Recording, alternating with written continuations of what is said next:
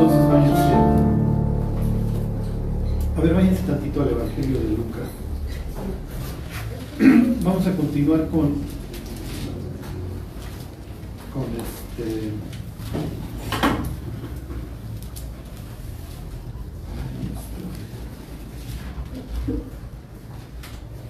con la historia del endemoniado Gadareno. Solo quiero enseñarles algunos, algunas cuestiones que, que tiene Lucas.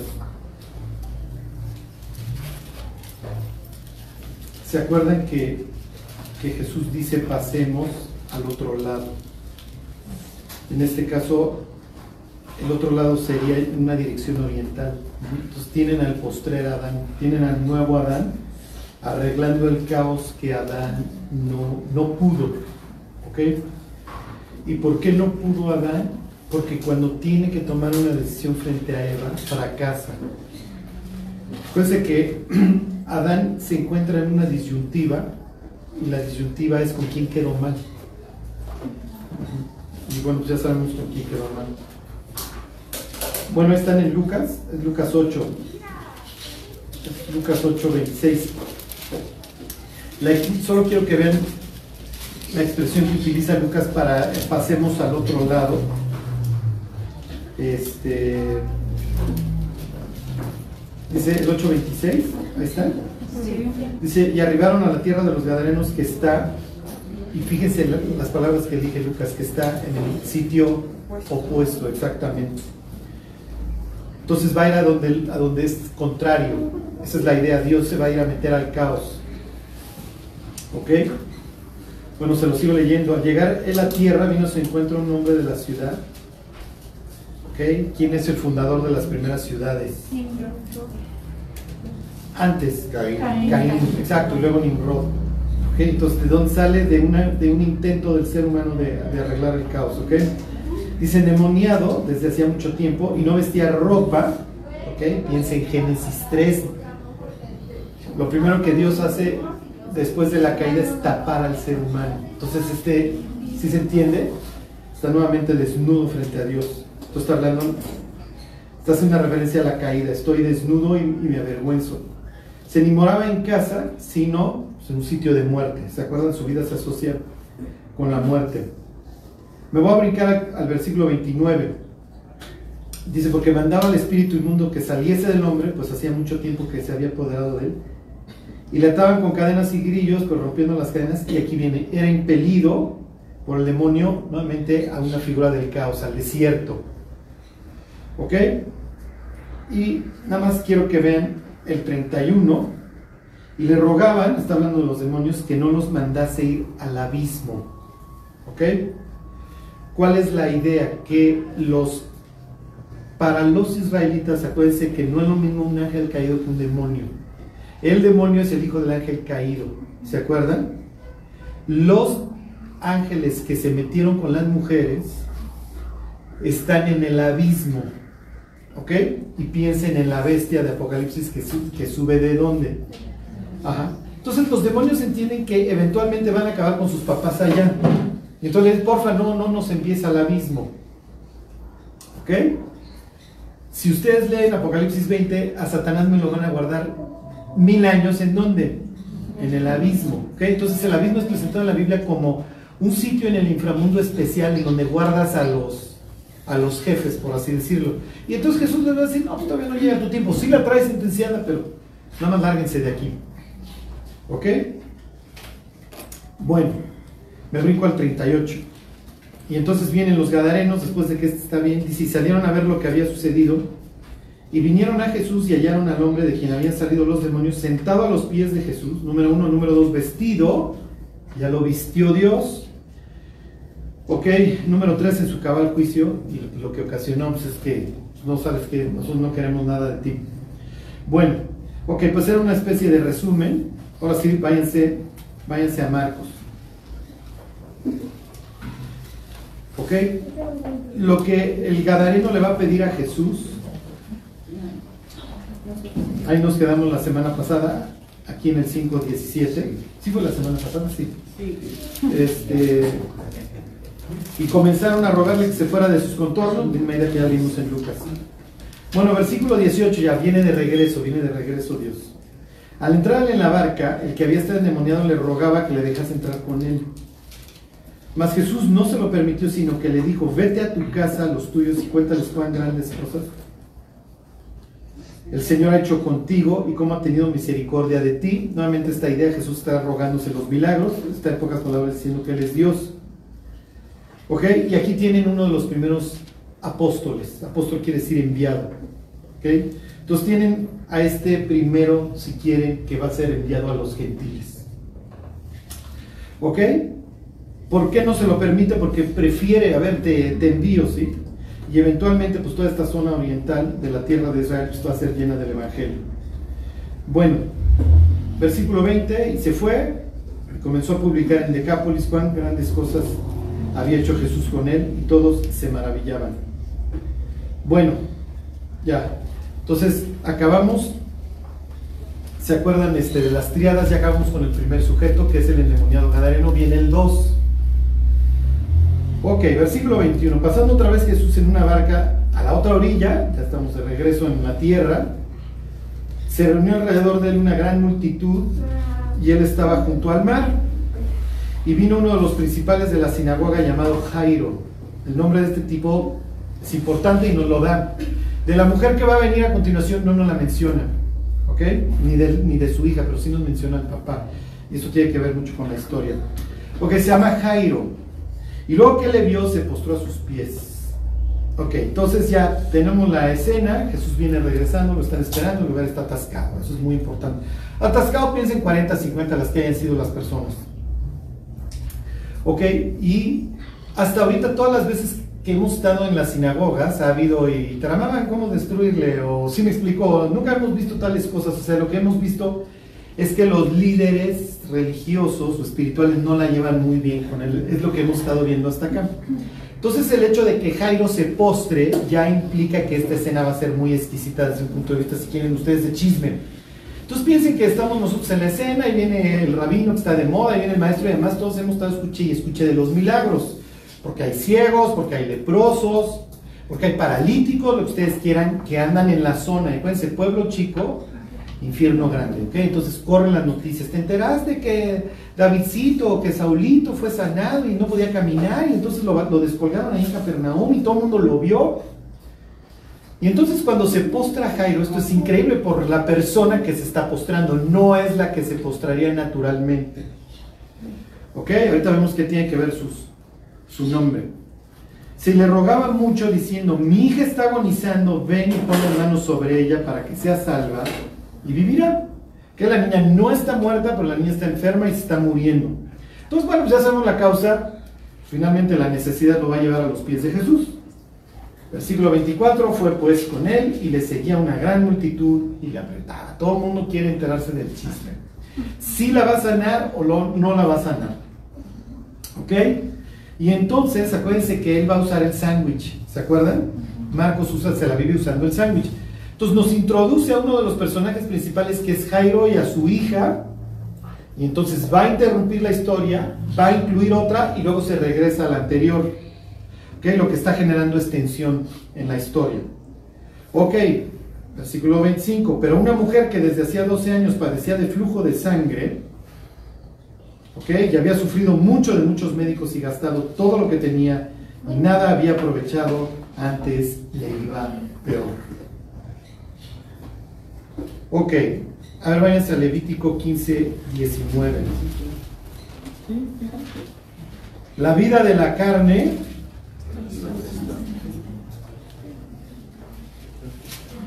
en la sangre está. ¿Ok? Y hay muchas cosas que se asocian con la vida. La sangre, ¿ok? Y el semen. Obviamente, ¿por qué? Porque el semen genera vida en el vientre de una mujer. Ellos no entienden en aquella época que tanto el hombre como la mujer pueden ser infértiles. La idea es, a ver, yo estoy haciendo mi parte y tú eres como una tierra árida, esposa. No, nada más no sirves, no funciona, ¿sí se entiende? Entonces, cuando ustedes lean en el libro de Levítico, oye, ¿qué eso de que si la mujer tiene flujos de sangre o si el hombre tiene una emisión de semen, están ser purificados?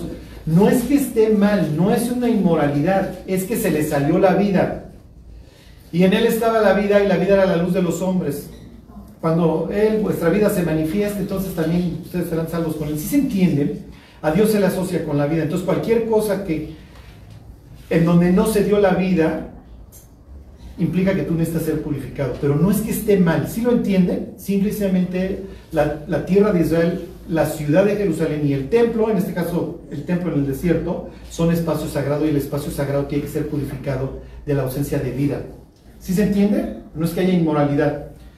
Bueno, a ver, versículo 15, 19 les digo. Eh,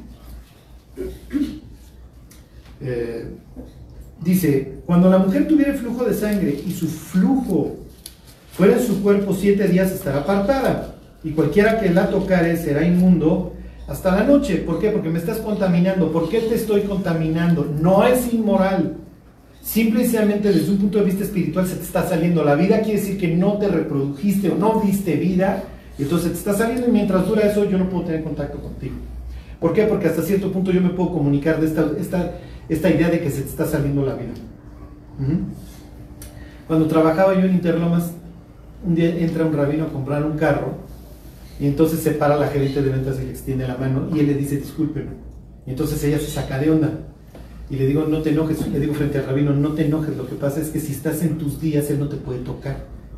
Y ya se voltea y dice, ¿cómo sabe ustedes? Pues, está en la Biblia, a veces pensamos. Entonces, oh, ok, sí, sí, saben, no, sí, el Señor sabe que sabe, yo no, yo no sé si usted está en sus días. Y entonces yo me contaminaría. ¿Ok? Bueno, fíjense, versículo, todo, todo lo que esto implica. Todo, todo aquello sobre lo que ella se acostare mientras estuviera separada será inmundo. Entonces tú no puedes tocar su cama, no puedes sentarte en su silla. ¿Por qué? Porque ya te comunicó muerte o ausencia de vida. Y entonces me tengo que salir del campamento y me tengo que bañar. ¿Sí me explico? Porque ya me comunicaste la ausencia de vida. El libro de Levítico, ok, se llama Levítico, ¿por qué? Porque los levitas los levitas son el pueblo que va a vivir alrededor del campamento de Dios. ¿Ok? Y ellos se acuerdan, es el, la tribu que Dios elige para que sirva. Y entonces te voy a dar las reglas en el desierto de cómo acercarte a mí. Entonces los levitas y concretamente de los levitas, los hijos de Aarón son los que tienen contacto conmigo. Entonces te enseño a que te lleves conmigo. ¿Sí se entiende? Entonces no vean el Pentateuco como un libro aburrido, veanlo realmente como parte de una historia en donde te saco de una tierra inmunda, piensen en el Gadareno, que es Egipto. ¿Y qué abunda en Egipto? Dioses. Dioses. Muerte. exactamente. Que no había sepulcros, es lo que más hay. Hasta la fecha los egipcios son famosos por sus sepulcros. No había sepulcros en Egipto para que ahí nos muriéramos, entonces piensen en el Gadareno. Ahí tiene una referencia a esta esclavitud, al mundo, a Egipto, a la muerte. Entonces, como ya salimos de la tierra de muerte y ahora voy a convivir con la vida, Dios me va a enseñar cómo te vas a llevar conmigo. Entonces, mira, te vas a llevar conmigo, vas a hacer un tabernáculo así que va a simbolizar el cosmos. En el centro del cosmos, en el lugar santísimo, habito yo. Y vas a venir a, visitarme, pero una vez al año. Y nada más fulano. ¿Sí se entiende? Y los otros hijos de Aarón pueden entrar hasta acá. Los demás levitas pueden entrar hasta acá. Y el pueblo puede entrar hasta acá. Hay una graduación. Y aquí hay cosas de cobre, aquí hay cosas de plata y aquí nada más hay cosas de oro. Entonces te enseño, tú vas a ser mi pueblo y yo voy a andar contigo y te voy a enseñar a llevarte conmigo. Y hay ciertas reglas que tenemos que seguir. Entonces, mira, con la novedad de que si yo voy a habitar entre ustedes, si hay una mujer que tiene flujo de sangre, la vas a mantener apartada. Lo que toque, yo no quiero que tú lo estés tocando. ¿Ok? ¿Por qué Dios? Porque esto es espacio sagrado. ¿Mm? Ok. Versículo 21. Y cualquiera que tocare su cama lavará sus vestidos y después de lavarse con agua será inmundo hasta la noche. Entonces te mantienes apartado hasta la noche. Porque la noche, ¿por qué creen? Es filigrana pura. Piensen en la primera noche. ¿Cuándo fue la primera noche? Y fue el día uno. ¿Y cuándo empezaba el día para, para Dios en el Génesis? en la noche, entonces hay una renovación. Entonces ya empezó el nuevo día, ya te purificaste, ya empezó el nuevo día, síguele. Para los antiguos, el tiempo no es como para nosotros lineal, para ellos es cíclico. Entonces un día comunica, otro día sabiduría. El sábado renovamos, en la luna nueva renovamos y tenemos las fiestas anuales. ¿Sí se entiende? Pero tenemos una renovación diaria, semanal y mensual. Y obviamente anual, septianual y, y quincuagésima anual, de pura renovación. ¿Ok? Entonces llega la noche, para nosotros no es que está terminando el día de la noche, está empezando, entonces ya vuelve a pasar, ya acabó el día de ayer, tuviste contacto con la muerte, pero ahorita ya no, ya pasa. ¿Sí se entiende? Ok. Estoy. 22. También cualquiera que tocare cualquier mueble sobre el que ella se hubiere sentado lavará sus vestidos, lavará luego a sí mismo con agua y será inmundo hasta la noche. Y lo que estuviere sobre la cama o sobre la silla que se hubiere sentado, el que lo tocare será inmundo hasta la noche. Entonces dejó la chava el plato, luego el plato está en la mesa, tú vas, tocas el plato, ya estás inmundo. Versículo 24, si alguno durmiere con ella y su maestro fuere sobre él, será inmundo por siete días. Esto es grave. ¿Por qué? Porque tú sabías que las relaciones sexuales en ese momento era imposible que generaran vida. ¿Ok? Será inmundo por siete días y toda cama sobre la que durmiere será inmunda. Tan. Obviamente el autor bíblico siempre va a construir sobre los libros previos. Entonces esta historia, Marcos la está tomando, obviamente se está usando y va a tomar una norma para ver qué, va a hacer Dios con ella. Esta es la norma en concreto. Versículo 25. Y la mujer, cuando siguiera el flujo de su sangre por muchos días, en la historia son 12 años, o sea, miren, yo, los, hombres no sabemos aquí lo que es tener un periodo, pero reventarse un periodo de 12 años, las mujeres no creo que les parecía, ¿están de acuerdo? Y 12 años, pues parece un tiempo exagerado como para que mantuviera la vida. Porque tener un sangrado 12 años, dices, oye, ¿cómo ha sobrevivido? Y ella diría, efectivamente, no tengo vida. Marcos, acuérdense que le está hablando a un mundo gentil. Y el mundo gentil vive una confusión espantosa entre su inmundicia, su idolatría, en donde vuelves al tema del caos y una espiral descendente. La chava simplemente no sale del hoyo. Y entonces le busca y le busca, y entonces a Clara Marcos le va peor, ya consultó a uno, ya consultó a dos, ya consultó a tres. Ya me metí al yoga, ya me metí a la filosofía oriental, ya me metí con mi psicólogo, ya me metí por todos lados, nada más no salgo. ¿Qué es lo que necesitas? Necesitas ser restaurado. Y no hay, una, no, no hay una sola persona que te pueda restaurar excepto Dios. ¿Cuál es mi problema, Charlie? Tu problema es el pecado, porque el pecado implica desorden. Entonces tú no tienes un carril por donde vas, tú simplemente te vas a estrellar. Uf. Se los vuelvo a leer, versículo 25. Y la mujer, cuando siguiera el flujo de su sangre por muchos días, fuera del tiempo de su costumbre, o cuando tuviera el flujo de sangre más de su costumbre, todo el tiempo de su flujo será inmunda, como en los días de su costumbre Toda cama en que durmiere todo el tiempo de su flujo le será como la cama de su costumbre, y todo mueble sobre el que se sentare será inmundo, como la impureza, de su costumbre. Cualquiera que tocar esas cosas será inmundo y lavará sus vestidos, y asimismo se lavará con agua, y será inmundo hasta la noche. Y cuando fuera libre de su flujo, contará siete días y después será limpia.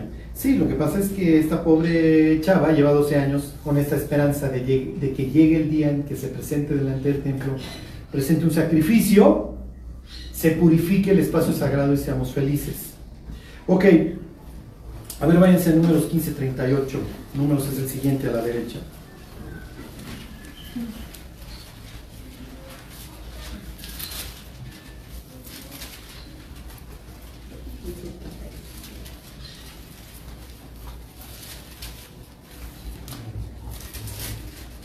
Bueno, ese, ¿ya llegaron? Ok, pongan el dedo y regresense a la historia. ¿Ok? De Marcos. Ahorita regresamos a, ese, a esa historia. Ok. Vuelvo a la introducción de la mujer con el flujo, versículo 25. Pero una mujer que desde hacía 12 años padecía de flujo de sangre y había sufrido mucho de muchos médicos y gastado todo lo que tenía. Es una fotografía del ser humano sin Dios, ¿ok? Y nada había aprovechado, antes le iba peor. ¿Ok? Sigue la espiral descendente. Cuando yo hablar de Jesús, alguien le habló. Hubo una persona por donde que le dijo, mira, la respuesta se anda paseando por esta zona. Oye, ¿dónde está? Pues mira, el postre anda arreglando el caos por acá, pero el día que regrese no te lo pierdas. ¿Ok? Ontoy. Dice, y gastaba todo lo que tenía nada había aprovechado antes de Pero cuando oyó hablar de Jesús, vino por detrás entre la multitud y tocó su manto. Ok, acuérdense que uno de los temas de Marcos es que los que están dentro acaban afuera y los que están afuera acaban dentro. Si hay una persona, por ejemplo, vámonos a Capernaum cuando Jesús sana al paralítico. Jesús sana al paralítico y su familia está afuera y dicen que está loco, ¿se acuerdan?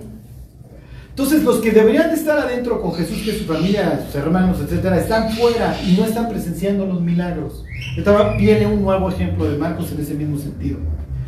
¿Ok? Tiene una persona que necesariamente, que es, es la viva imagen de alguien que está afuera, que es el Gadareno, pero ya está dentro, ya se incorporó. Aquí tiene una persona que necesariamente por la ley debe de vivir fuera del campamento y está en medio de la multitud. Cualquier judío de la época o de hoy que sea ortodoxo dice, esto no debería estar pasando. ¿Por qué? Porque fulana, no la menciona, no menciona el nombre de la Biblia, no debe de estar entre la multitud. Porque si ella va tocando gente a todos estos cuates, ya los, ya los contaminó. Pero además, si tú eres, si tú en el pueblo chico, infierno grande, llevas 12 años con flujo de sangre, tú ya eres obviamente una paria social que no puedes recibir nada Nada de afecto. Esto implica la muerte. Y les voy a decir algo muy, muy importante. Y les voy a poner un ejemplo. Hay un señor que escribió un libro que se llama Conexiones Perdidas. Ese señor tuvo un evento muy feo en su infancia. Y entonces quedó obviamente traumado, quedó dañado. Y desde sus 14, 15 años, y lo cuenta en una de sus conferencias, empezó a tomar este, antidepresivos. Y lo que sucede con los antidepresivos es que eventualmente pues, generas resistencia. Y entonces este cuate empezaba a generar resistencia al antidepresivo, además de que subía de peso, se sentía mal, etc. Entonces iba con el médico y le dice, oye, pues ya volví a tronar, ya no me hace Pues te lo cambio, te lo cambio, y te lo cambio. Entonces cuando el cuate cumple, no me acuerdo, 21 o 22 años, y lleva 7, 8 años, los que llevara tomando antidepresivos, digo, no puedo pasar el resto de mi vida así, cambiando de antidepresivo. Y entonces lo que este señor decidió hacer y se volvió famoso escribiendo su libro y dando sus conferencias es que la respuesta que le dio a su depresión fue las conexiones con otras personas. Y se dio cuenta que el contacto con otros seres humanos, y te pone varios ejemplos en su libro, el contacto con otros seres humanos te genera salud. Y fíjense cómo hoy vivimos. Y les voy a decir lo peor los cristianos estamos enfrentando nuestras tentaciones y nuestros problemas solos. Y como dijera don Salomón, hay del solo, porque cuando cayere no habrá quien lo levante, mejor son dos que uno. Entonces, miren, oye, Charlie, pues si le pusiéramos nombre a la chava, ¿cómo le pondríamos? ¿Soledad? O sea, doña Chole, porque pues ahí va por la vida y ni te me acerques, mi cuarta. No te me vayas a acercar, obviamente, durante las fiestas mayores, porque me cebas la Pascua, me cebas un Rosh Hashanah, me cebas un Yom Kippur.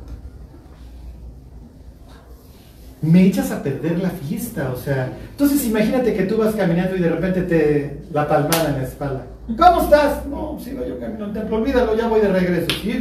180 grados, ya voy de regreso.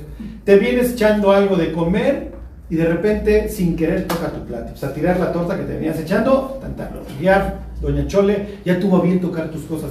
Es muerte civil, es una muerte espantosa. No sufran la soledad. La soledad es lo peor que te puede, que te puede pasar. El Señor en su libro pone unas estadísticas brutales de la longevidad de las personas que se consideran solitarias. Entonces, haz de cuenta, si tú respondes al, al cuestionario, me siento solo, no sé, pon del 5 al 1, siendo el 5 el más alto, si contestas 4 o 5, tu vida va a ser muy corta. Aunque ustedes no lo crean, los casados viven más. Deberíamos de vivir menos, pero viven más. Hay del solo. No, miren, es increíble que le paguemos a terapeutas porque nos escuchan. Pero a veces no hay nada más placentero que sentarte frente a alguien y empezar a vomitar. Entonces les quiero pedir una cosa, reúnanse entre ustedes. No les decía un pastor a sus ovejas, no, entre ustedes no se reúnan, porque tiene miedo a la grilla. ¿Sí me explico? Pero dices, es mejor el miedo a la grilla a que te quedes sin iglesia, porque si los creyentes no se están juntando, no se van a estimular al amor y a las buenas obras. Número uno. Y número dos, cuando alguien les confía algo, llévenselo a la tumba. Llévenselo a la tumba. ¿Por qué? Porque cuando alguien les confía algo, lo que está sucediendo con la persona que, que se desahoga es que va a encontrar paz.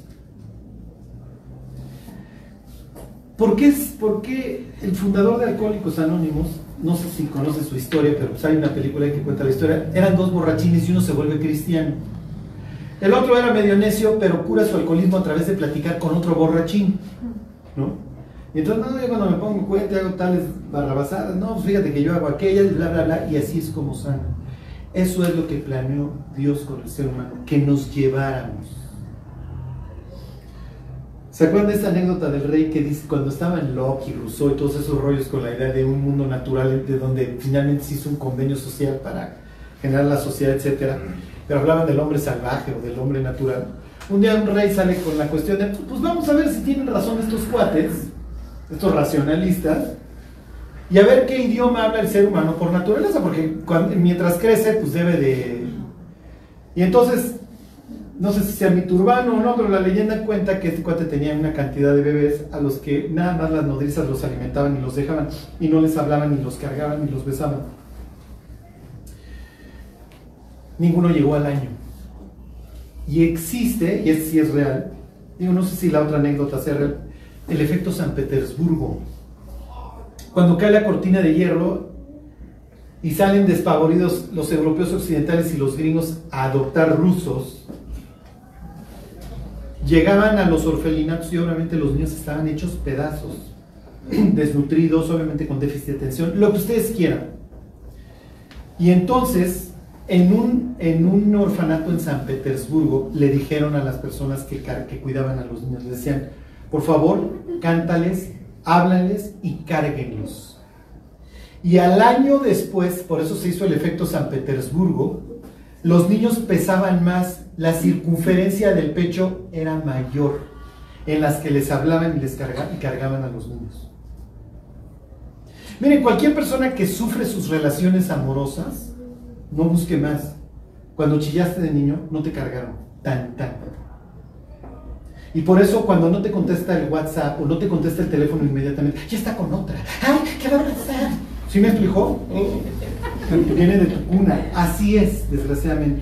A, los chamacos que al primer chillido, ¡ah! Ahí estaba la mamá o el papá cargándolos, cuando no les contestan el WhatsApp, no tienen ningún problema, no sufren. Porque de chicos esa necesidad de atención fue satisfecha. ¿Cuánto tarda un bebé que tú abandonas en morirse? No sé, 8, 10, 16, 24, 72, las horas que ustedes quieran, pero se va a morir, necesariamente se va a morir. Los bebés lo saben, por eso es que berrean y berrean y berrean. El bebé es 100% dependiente. Entonces, cuando el bebé berrea y es atendido, desarrolla la idea de que si chillo me pelan. Piensen en esas personas insoportables que... ¿Por qué no me pelas? ¿Por qué no me has contestado la llamada? ¿Cuándo nos vemos? ¿Sí me explico? Díganles, no te pelaron de bebé. Lo que les quiero decir es que la ausencia de contacto humano nos destroza, nos arruina la vida. Porque digo, piensen en los chamacos que se suicidan con el bullying. y hoy vivimos en una humanidad cruel. ¿Ok? Entonces, pues doña Soledad, pobre infeliz. ¿Qué hubiera pensado Jairo si a Jairo no se le hubiera estado muriendo la, la hija si la hubiera visto? Te me largas, te me largas, tú no tendrás que estar haciendo aquí. Y entonces ella llega por detrás y, ¿se acuerdan? Toca el manto. Ahora sí váyanse a números 15.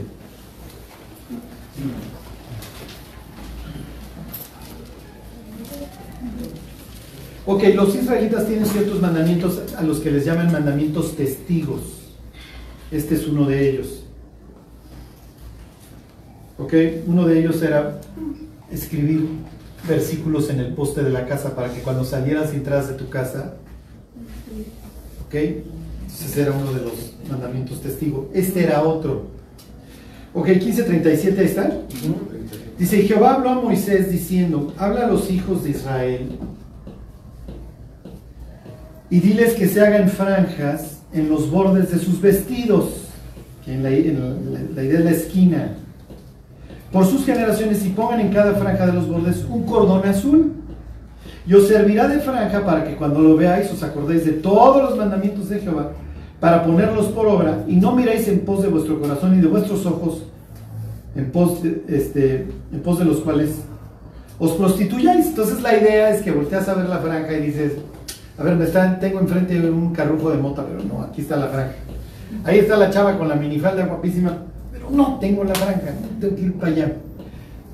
Entonces, como siempre les digo, pongan una franjita en la televisión o en la tablet, ¿ok? Ahí unos pelos o algo para que cuando lo vean digan, no, este programa no, este programa no lo puedo ver. Ok, versículo 40, para que os acordéis y hagáis todos mis mandamientos y seáis santos a vuestro Dios. Yo Jehová vuestro Dios, que os saqué de la tierra de Egipto, para ser vuestro Dios, yo Jehová vuestro Dios. Ok, esto es para todos los israelitas. Libro de números, le pusieron números cuando tradujeron la Biblia del hebreo al griego, así le ponen, porque hacen dos censos. Entonces este libro, ¿con qué tiene que ver? Con el pueblo. Entonces uno de los mandamientos para el pueblo es que se haga, traiga su manto y el manto este y el manto traiga ahí sus borritas, sus franjas, ¿no? Si alguna vez han visto un judío ortodoxo luego lo traen debajo de la camisa, pero sí sacan las franjas. ¿Sí lo han visto? Si no, un sábado durante las fiestas mayores, vean ahí en Polanco, se pasean en Polanco, en Tecamachaco y van a ver ahí las franjitas. Ahora váyanse ya para terminar Deuteronomio 22. Este, Deuteronomio es el que sigue para la derecha.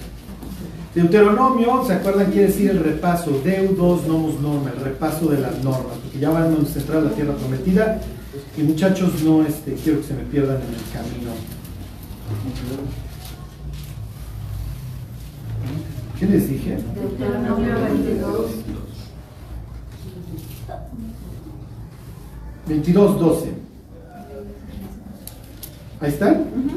Bueno, te harás flecos en las cuatro puntas de tu manto con que te cubras. Misma idea. ¿Ok?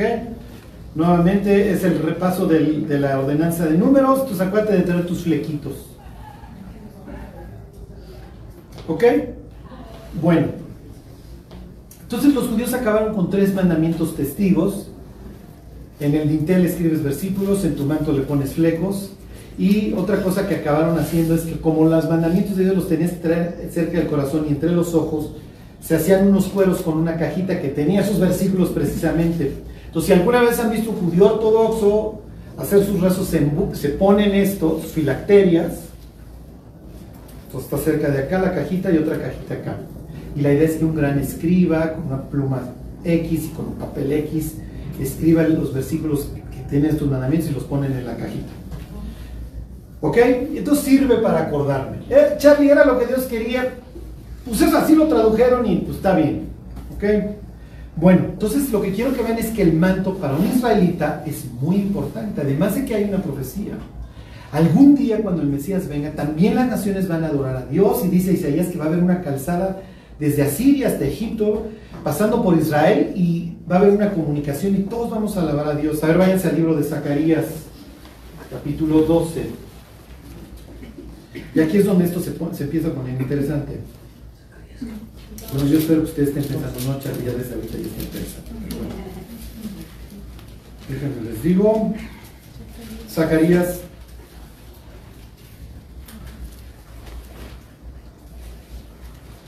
¿Por qué me hace esto de?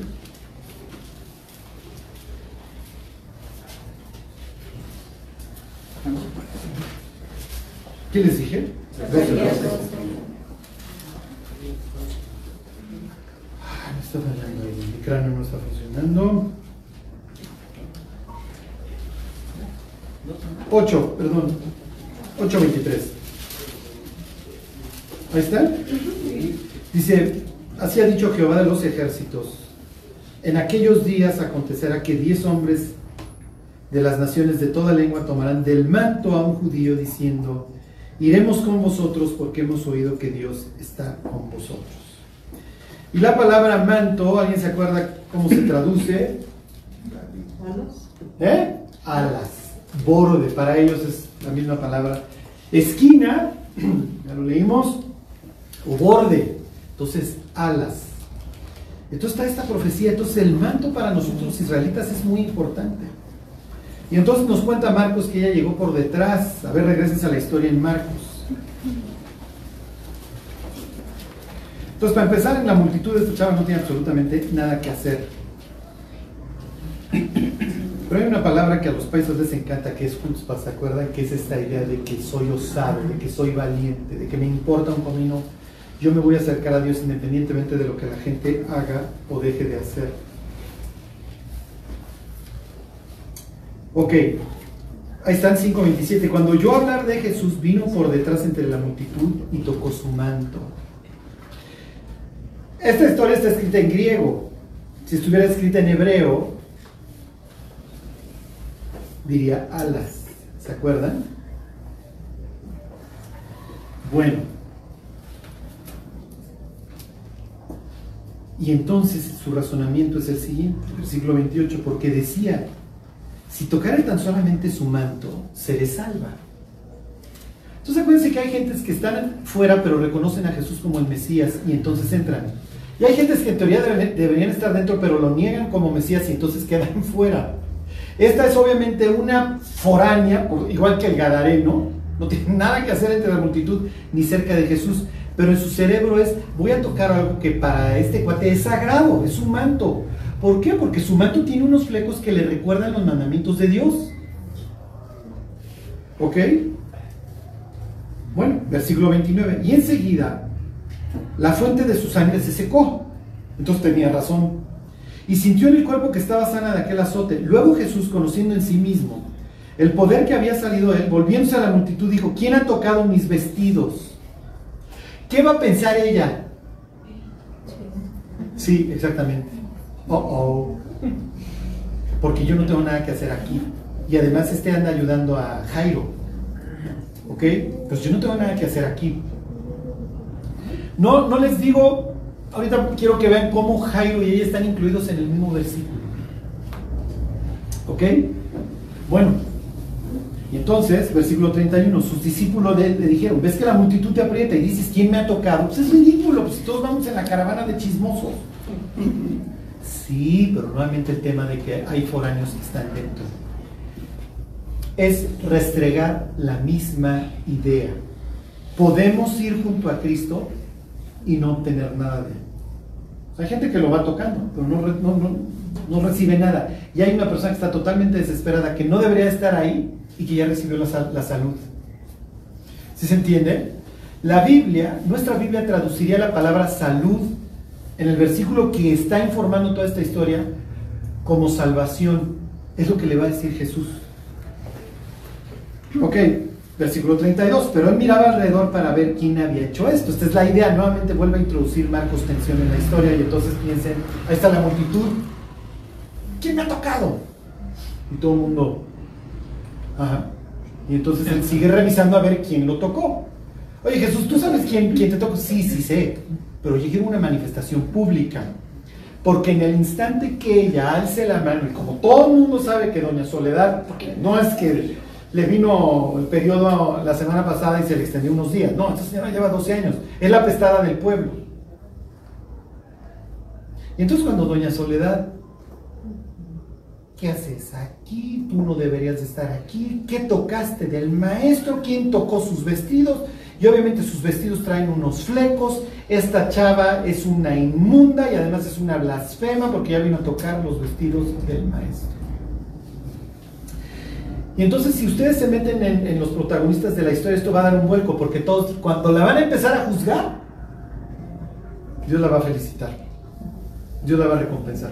Es una especie de pródigo que cuando todo el mundo le va a escupir, el protagonista de la historia lo cubre. Versículo 33, ¿qué es lo que está esperando Jesús? Una manifestación pública de ella. Entonces la mujer, temiendo y temblando, sabiendo lo que en ella había sido hecho, vino y se postró delante de él y le dijo toda la verdad. Pues fíjate que llevo dos años así, ya sé, yo no debería estar aquí, muchachos, entre ustedes. Pero sí puedo estar, al igual que el leproso que tocaste hace unos días, al igual que el gadareno con el que acabas de convivir, al igual que el resto de la humanidad. Ese es el mensaje al fin y al cabo. Simplemente Dios toma ejemplos extremos de su ley, donde está el leproso que debe vivir fuera, está la mujer con flujo de sangre que debe de vivir fuera, está el tipo en cueros que vive entre los sepulcros que debe de vivir fuera, pero le estoy invitando. Y lo curioso es que sí vienen estos, pero los que están adentro, los que se sienten buenos, acaban afuera. Ahí será el lloro y el crujir de dientes. Piensen en el hermano mayor en la historia del pródigo se vuelve a humillar el papá, nuevamente es humillado y le dice, pásame. Yo no debería de salir a pedirte que pases, no en una sociedad de no. Ya salí, porfa, ya pasa. Pues no entro. A ver, ya dejé el trono, voy a morir desnudo por ustedes, muchachos, pues ya pásenle. No. No. Ok, versículo 34. Y le dijo, hija, tu fe te ha hecho salva, ven paz y queda sana de tu azote. ¿Algunos de ustedes se acuerdan del versículo que, del Antiguo Testamento alrededor del cual gira la historia? O sea que se quedan dormidos todos los martes. Ok. Mientras él aún hablaba, está Jesús felicitando a la muchacha. ¿Qué está pensando Jairo? O sea, Jairo está así. Sí. Mi hija está petates y tú te paras a ver que la inmunda esta. Además, no solo no te paras para regañarla, te paras para felicitarla.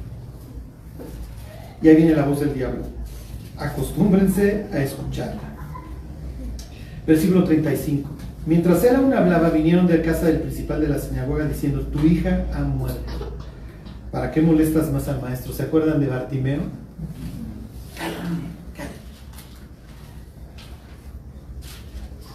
Desgraciadamente, al acercarse a Dios, para acercarse a Dios, siempre, siempre va a haber obstáculos.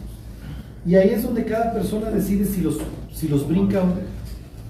¿Cuál va a ser la instrucción de Jesús? No temas, cree solamente. Si la muchacha explicó que tocó el manto, concretamente la palabra que leímos en el libro de Zacarías, de que van a venir y van a tomar al judío del manto, ¿sacan la palabra es alas?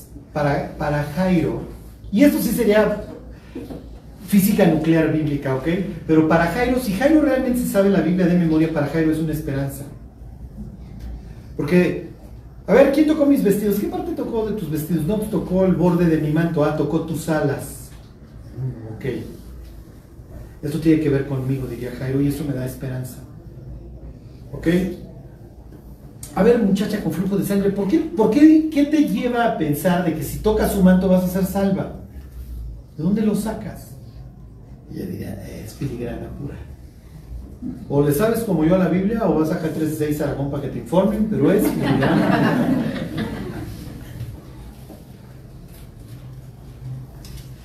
Bueno, miren, que ya estás más allá del bien y del mal y que siempre, esa es la voz del diablo. Pero como dijera don Salomón, más vale perro vivo que león muerto, porque hay esperanza para todos los que siguen entre los vivientes. Bueno, ahí también podían pensar, eh, la chava esta estaba con el flujo. Ya no había contaminado a Jesús, porque estaba Claro, acuérdense que cada vez que Jesús toca un inmundo, él mismo se contamina.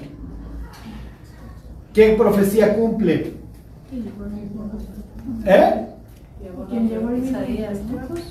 Ciertamente llevó él y sufrió nuestros dolores. Ok. Ya, a ver. ¿De quién está hablando Isaías 53? No me van a decir de Cristo. Cristo no ha nacido aquí y todavía no saben que Jesús es el Cristo. ¿Cómo se le llama a ese personaje? ¿Cómo lo llama el mismo Isaías a ese personaje? ¿Eh? ¿Quién lo dijo? Siervo. ¿Cómo fue desfigurado parecer el siervo de Jehová? Acuérdense, aquí mi siervo, yo le sostendré, sobre él he puesto mi espíritu. Ahora a Marcos capítulo primero.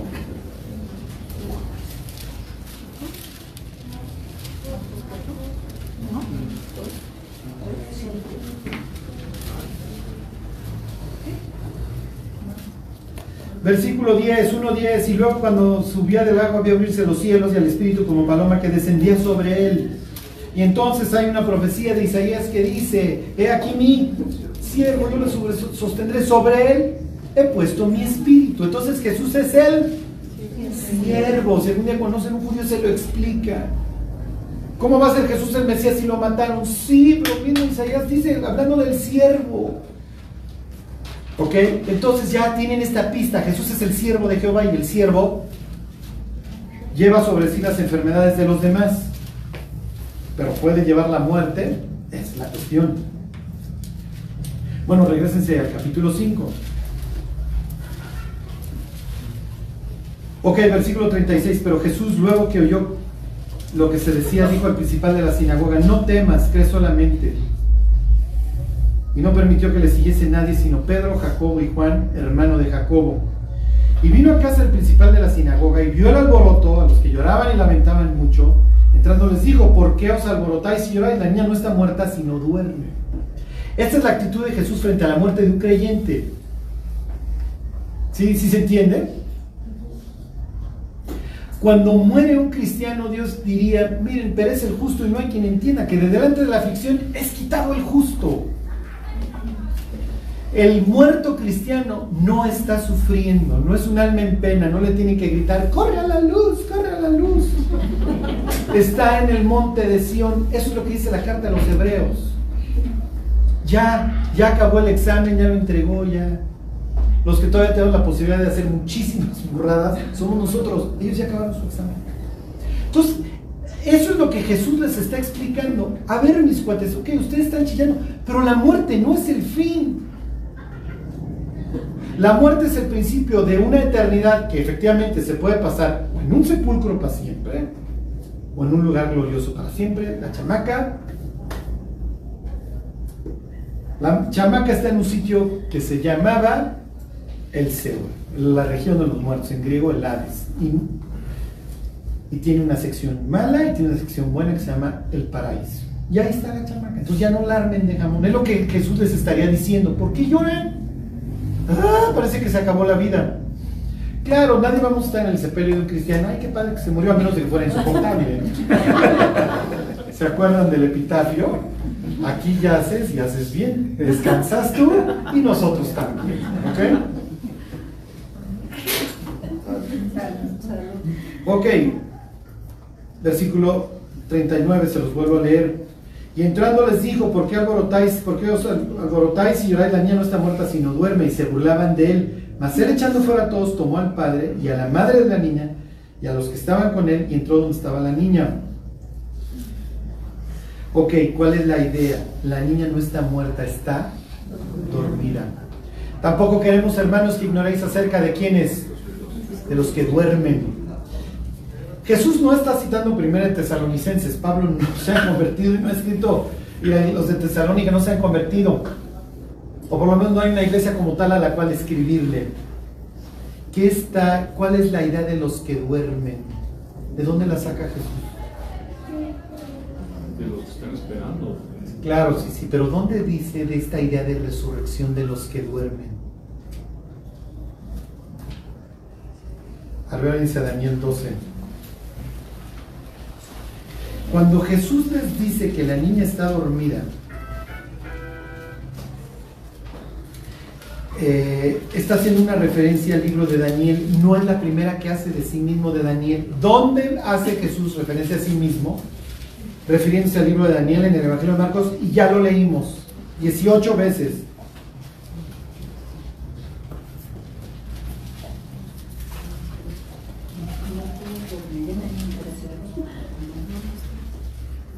Jesús dice, y para que sepáis que Rayita tiene potestad para perdonar pecados, a ti te digo, levántate. El Hijo del Hombre, es una cita de Daniel 7. Ok. Cuando le dice a estos cuates, a ver, la niña no está, no está muerta, está dormida. Ok, ontoy.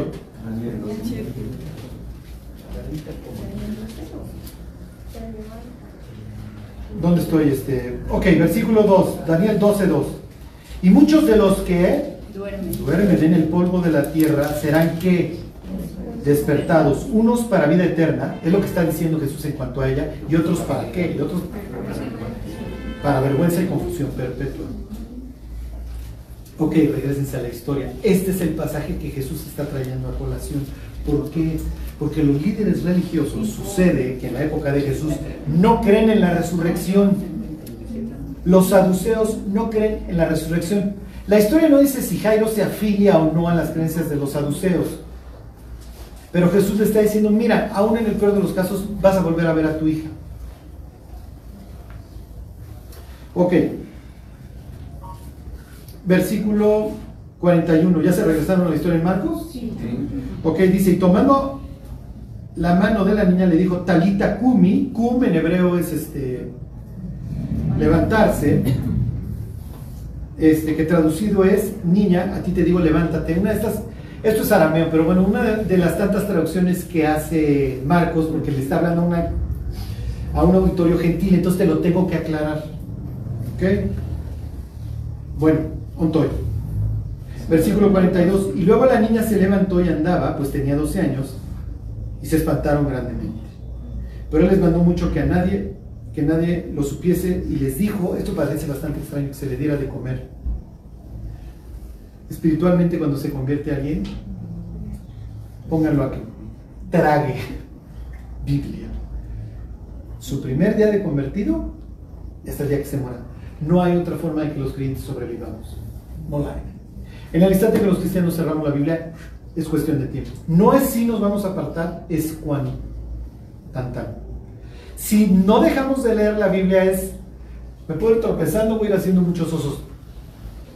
Pero, si sí me explico, pero estoy sacando aire. Pero estoy saliendo a respirar. La Biblia, finalmente es la voz de Dios, es estar, escuche y escuche y escuche. Ok. Jairo viene de dos palabras hebreas. Ya, una abreviatura de Dios, de Jehová, y Or, Or quiere decir luz, Yeor. hay, un personaje en la Biblia se llama que es Yair. Entonces este señor se llama realmente Yair, no se llama Jairo. Jairo es la helenización del nombre hebreo, pero pues, obviamente se dirigen a él todos sus paisanos como Yair, Yeor. Que vayas al libro de Malaquías. Malaquías es el último libro del Antiguo Testamento. No quiere decir que los judíos se anduvieron callados durante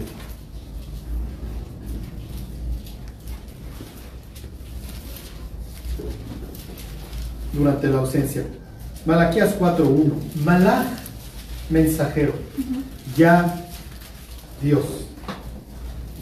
Malaquías es el, profeta que anuncia la llegada del Mesías y dice que va a venir un profeta justo antes de que llegara el Mesías para que anunciara que ya llegaba.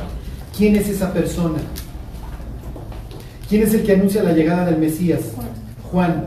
Y la Biblia le pone el nombre igual también de, de Malach, en este caso es Ángelus en griego. ¿Ok? Entonces, ángel Ángelus en griego y malach en hebreo es lo, exactamente lo mismo y quiere decir mensajero, nada más. Puede ser humano, como el caso de Juan el Bautista, o divino, como el caso de Gabriel. ¿Sí se entiende? Entonces el libro de Malaquías, Malaquías es un profeta que se llama el mensajero de Dios y él mismo dice, va a venir Dios, muchachos, y se los va a cargar la bruja. ¿Ok? 4.1. Porque aquí viene el día ardiente como un horno todos los soberbios y todos los que hacen maldad serán como estopa. Si tú eres Juan el Bautista y de ti habla el libro de Malaquías, pues tú te lo sabes de memoria. Y entonces cuando viene la gente mala, tú les dices, y él limpiará su era y guardará su trigo en el granero y quemará la paja en fuego que nunca se apagará. ¿De dónde sacas? De mi libro. Oye, pues ¿cómo que tu libro? 4.5, fíjense. He aquí yo os envío al profeta Elías antes que venga el día de Jehová grande y terrible. ¿Ustedes creen que Juan el Bautista tiene en sus planes morir decapitado por su archienemiga Herodías? La versión moderna de Jezabel y Acab representados en el grupito de heridas Antipas y Herodías. No. Malaquías es el que anuncia el día que es como un horno y se nos va a cargar la bruja a todos, y adiós Roma, y adiós todos, y adiós todos los judíos que se estén portando mal, partiendo, este, portando mal, y además ustedes bola de víboras, se los va a cargar la bruja.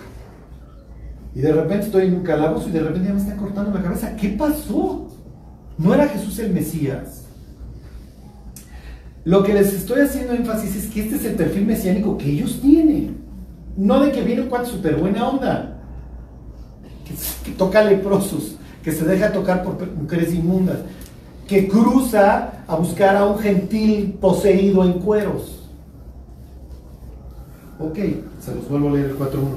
Porque aquí viene el día ardiente como un horno y todos los soberbios y todos los que hacen maldad serán estopa Aquel día que vendrá los abrazará, ha dicho Jehová de los ejércitos, y no les dejará nada, ni raíz ni rama, pero más sin acento. Mas a vosotros los que teméis mi nombre, nacerá el sol de justicia, y en sus alas, en sus canafín, en sus bordes, traerá la palabra. No es salvación, no, tiene que ver con la raíz que es este, yasha. La palabra es marpe, que es salud o medicina y en sus alas traerá medicina.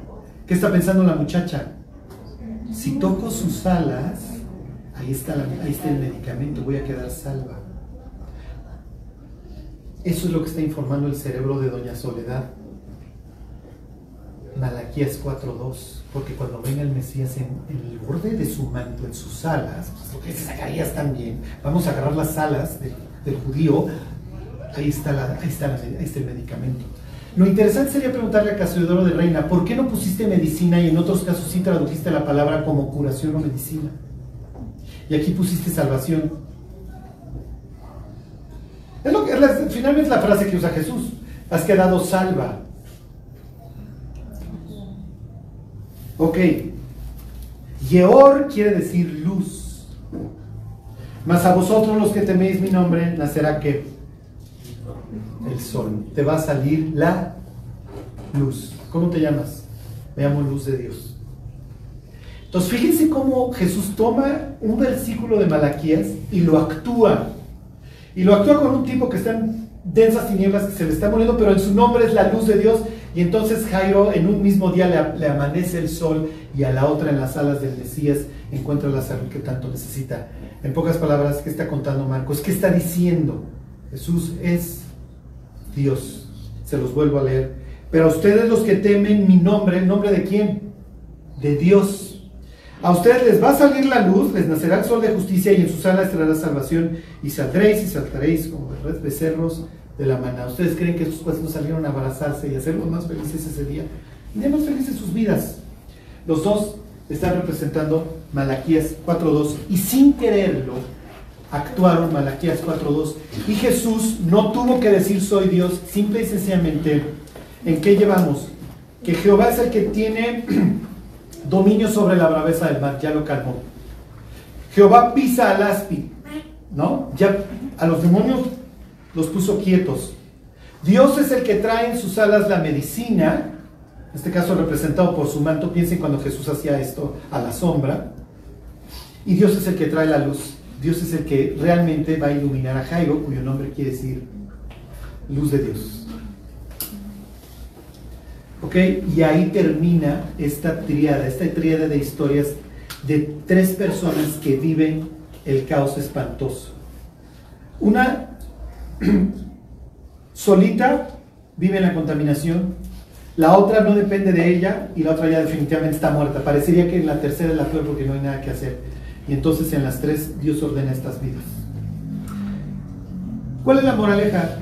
Dios va a arreglar la vida que se le pegue la gana, porque ni aún la muerte lo detiene. Y a todo esto me quedo con lo último. Cuando la mujer escuchó hablar de Jesús. Dios no va a venirle a predicar a las personas. ¿eh? Somos nosotros.